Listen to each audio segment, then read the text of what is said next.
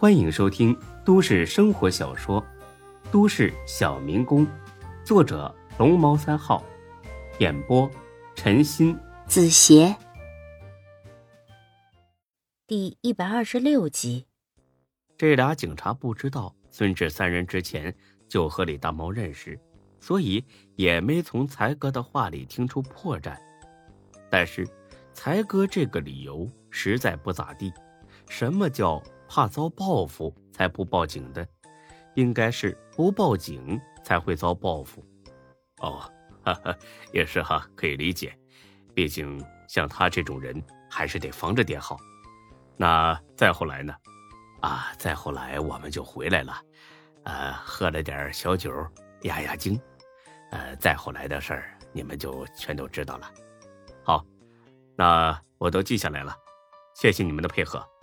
如果哪天需要你们到所里去了解案情，麻烦你们多配合。哎哎，配合配合，一定配合。那好，那我们就走了。哎呀，哎，别走啊，警察同志，留下来吃午饭再走吧。我们就是开火锅店的。啊，不了不了，再见。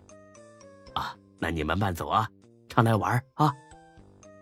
等这俩警察一走，他们三个都有点懵了。志哥，这到底怎么回事啊？听这意思，那个沈梦咬了李大毛一口，反而帮了咱们。才哥不怀好意的看了眼孙志。孙志，你老实交代，你是不是早就把这个沈梦勾搭上了，然后跟他合伙给李大毛下了个套？放屁！自从跟夏兰在一块之后。我对别的女人从来不多看一眼，至于这个沈梦，就昨晚隔着窗户见了那一面，之前真的没见过。那就怪了，他为啥要帮咱们呢？他不是李大毛的情人吗？李欢提出了一个新的猜测，呃，会不会是李大毛许诺了会给他钱，但是？一直没有兑现，所以这个沈梦恼羞成怒，借着这件事做文章，故意整理大毛。孙志一听，这倒有可能，因为他觉得沈梦这么说的最大目的就是要钱，问李大毛要钱，要很多的钱。嗯，有这个可能。无论如何，他也算帮了咱们。这样，你俩在家等着，我去找他谈谈。哎呀，找他谈什么呀？别一回头再告你一个强奸！再说了，他这会儿估计还在派出所呢。你聋了？没听刚才那警察说沈梦一早就回店里去了吗？靠我强奸？哼，老子又不是你，见了女的就想上。你真去啊？你和他有什么好谈的呀？难道想跟他合伙把李大毛送监狱去？哼，这个得去了才知道。你俩再睡一会儿吧，我去了啊。哎，不行，要去呢，一起去，万一有什么事儿也好互相照应。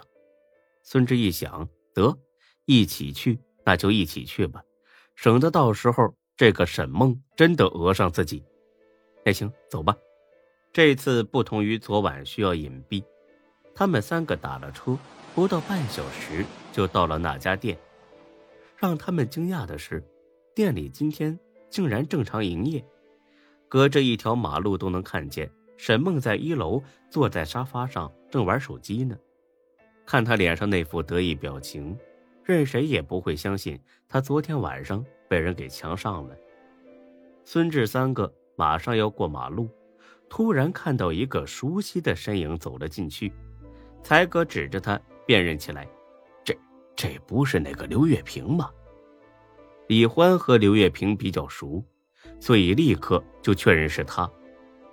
这小子这时候来找沈梦干什么？难道他是来给李大毛求情的？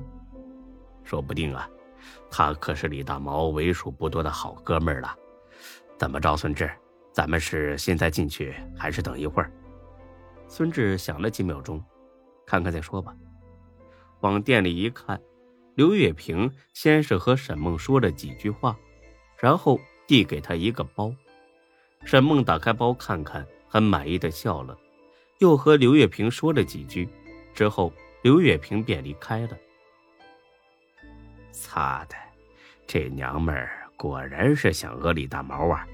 我看那个包里起码得有二十多万，估计他拿了钱就会跑路。嗯，肯定的，不然李大毛从派出所出来之后，肯定马上就来报复他。志哥，既然刘月平走了，咱们进去吧。我自己进去，你们俩在外面。为什么？人太多，不太好说话。我一个人呢，和他谈，兴许能套出点真话。行，我俩全程给你拍下来，到时候他就算想诬赖你也没门哼，还是才哥想的周到啊！那我过去了。说罢，孙志大摇大摆的过了马路，进了店。沈梦只是瞧了他一眼，视线呢又回到手机上。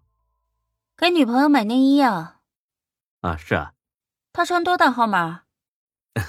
这个我还不清楚呢。听到这儿，沈梦很妖娆的笑了。客观的说，他和于莎莎是同一种人，性感、妖娆，有脸蛋儿，有身材。切，多大都不知道。你们这些男人啊，光顾着自己痛快，提上裤子就不认人了。打电话问一下吧。不然买回去不合适，多扫兴。呵呵，这个倒无所谓。我今天主要是过来找你的。沈梦立刻警惕的皱起了眉。找我？找我干什么？咱们认识吗？孙志呢，很是诚恳、很客气的伸出了手。之前应该不认识，不过今天就算认识了。你好，沈姐，我是孙志。沈梦听完之后愣了一下，继而用一种十分倾慕的眼光打量起孙志来。“哦，你就是孙志，你好，你好。”说着，他还很客气的和孙志握了握手，那股子妖娆劲儿也减少了许多。“啊，请坐，我给你倒杯水。”看他这么热情，孙志的心里越发纳闷了。自己对他又没什么恩情，他干嘛这么谦恭呢？像她这种女人，应该很少对人这么谦恭吧。接过水喝了一口，孙志又说了声谢谢。沈姐，我这个人呢是个急性子，说话呢不会绕圈子。我看你也是个实在人，所以有话我就直说了，说的不合适的地方，请你多担待。哦。没事儿，你说，你说就行。嗯，昨天晚上的事儿，你能给我一个解释吗？沈梦听完就笑了，是那种奸计得逞的笑。哼 你是想问我反咬李大毛一口的事儿，对吧？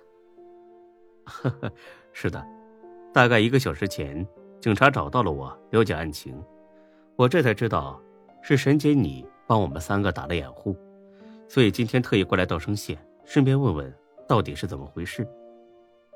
沈梦倒也直爽，竹筒倒豆子般的说了起来。据他所说，他和李大毛认识时间确实不长，是他和他朋友到耀武酒吧喝酒的时候认识了。之后，李大毛说要包养他，每个月给他三万，沈梦就答应了。但是没想到。李大毛都快睡他一个月了，愣是一个子儿都没给。沈梦问他要，还被他扇了几巴掌，所以沈梦怒了，这才想出这个主意报复李大毛。孙志一听信了，这和李欢的猜测是一致的。沈姐，李大毛可是个混混呢，你不怕他出来之后报复你吗？切，我怕什么？他进去起码得蹲个三五年。再说了，趁着这个机会讹他一笔钱，我就远走高飞了。等他出来的时候，想找我也没处下手啊。讹他？对啊，我昨晚在派出所就和李大毛说了，只要赔偿让我满意，说不定我就会改口，说我俩是一夜情。这不，刚才他手下的人立刻就把钱送来了，你看。说着，他把刘月平刚才拿来的那个包拿了出来，扔到孙志面前。你看，李大毛吓坏了，直接让人送了十五万过来。我都想好了，贪多嚼不烂，有多少算多少吧。这几天就一走了之。我倒是想提醒你，能走也走吧，不然等他出来一定会报复你的。李大毛昨天晚上说了，等他出来，非得卸你一条腿。说到这儿，孙志全是明白了。看来昨晚的事儿，他和沈梦是互相帮忙的。谢谢你，沈姐，我是不打算走了。他要是真想卸我的腿，那我就等着他，就怕到时候挨打的还是他。沈梦很是欣赏的看了眼孙志，有种，怪不得。话说到一半，他突然不说了，不说了，我得快点走了，夜长梦多，再见了，孙志。说完，他提起包就走了，但是孙志傻乎乎的站在门口，目送了他一程。他一走，才哥和李欢马上过来了。哎，你干什么呢，孙志？你不会把这个店给盘下来了吧？你放屁！我盘那一店干嘛呀？我给你用啊？那你傻乎乎站这里干嘛呀？让路过的人看见，还以为你在这揽客呢。哎，对了，他怎么说的？和欢子猜的一样，他就是想报复李大毛。擦的，果然是这样。要说这个李大毛也是该死，走到哪儿都得罪人。既然是这样。咱们也甭管了，回去得了。估计这小子没个三五年出不来。哼，出来又怎么样？老子怕他吗？哼，我巴不得他早点出来呢。本集播讲完毕，谢谢您的收听，欢迎关注主播更多作品。